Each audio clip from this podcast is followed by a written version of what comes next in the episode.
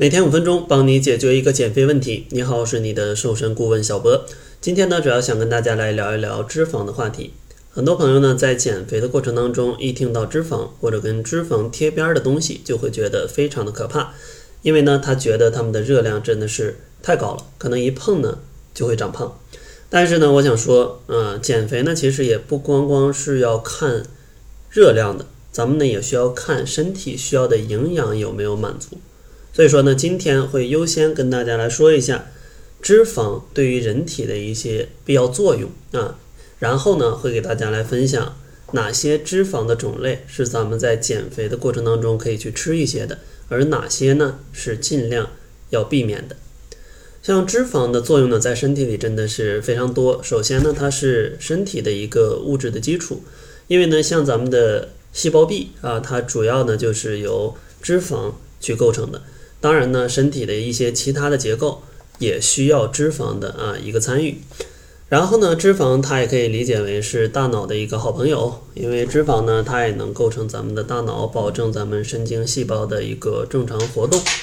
同时呢，像脂肪它也是内分泌的好朋友啊，因为呢，脂肪如果缺乏了，像你的呃胰岛素啊、雌性激素啊，还有各种各样的激素都会受到影响。而且呢，像一些呃女性朋友吧，经常会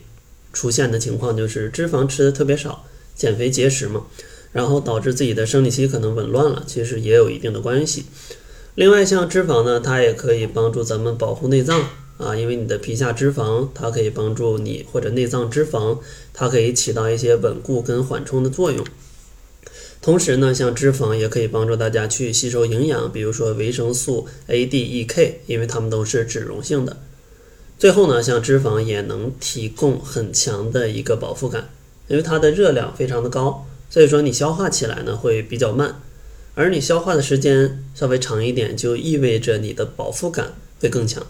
所以说减肥吃对了脂肪，就意味着你吃对了健康，同时也能让自己的饱腹感更长久。这样的话，你的减肥也可以变得更健康，同时更加的幸福。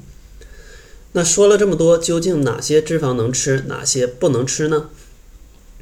其实呢，像先说不能吃的吧，像不能吃的就是反式脂肪酸是绝对不要吃的，因为反式脂肪酸吧，它其实不是嗯正常在自然界有的一个东西啊，它是咱们人类。在这种工业化或者说一些烹调手法下，把一些正常的脂肪酸啊给它变性了，才变成这样子。而这种反式的脂肪酸呢，身体其实是消化不了的，在身体里呢就会带来非常大的一个破坏啊，从而呢去引发非常多的问题啊，像大家说的什么心脏病啊、心血管疾病啊，都有它的啊一些关系。那反式脂肪主要存在哪些食物呢？比如说一些。工业性比较严重的食物，比如说膨化食品啊，或者说一些油炸的炸鸡、麻花、汉堡，像月饼，甚至呢像一些廉价的奶茶等等的，或者说配料表当中只要有一些氢化植物油或者起酥油或者植物奶油，这些都是反式脂肪酸的代号，咱们呢尽可能要去避开。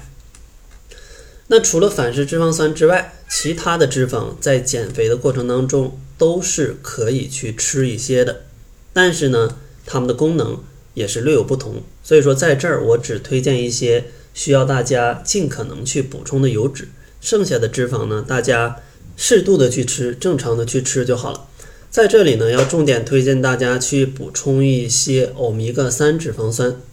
因为在日常的饮食当中呢，其实欧米伽六脂肪酸的含量会比较多，而当体内欧米伽六比欧米伽三的一个比例是偏高的时候，身体呢比较容易引发一些呃炎症。所以说呢，当你平衡了这个比例，对于你的健康，对于你的减肥都是非常有帮助的。而像含欧米伽三的食物呢，往往大家吃的比较少，比如说呢，像一些深海的多脂鱼，比如说三文鱼。呃，再像一些亚麻籽、奇亚籽，甚至亚麻籽油，然后呢，像深海鱼油也是一个不错的选择。炒菜的话，就建议大家是橄榄油跟茶籽油，因为它们的话，这个欧米伽六跟欧米伽三的一个比例是相对来说较好的啊。同时呢，里面还富含一些单不饱和脂肪酸，保证它的烟点也是 OK 的。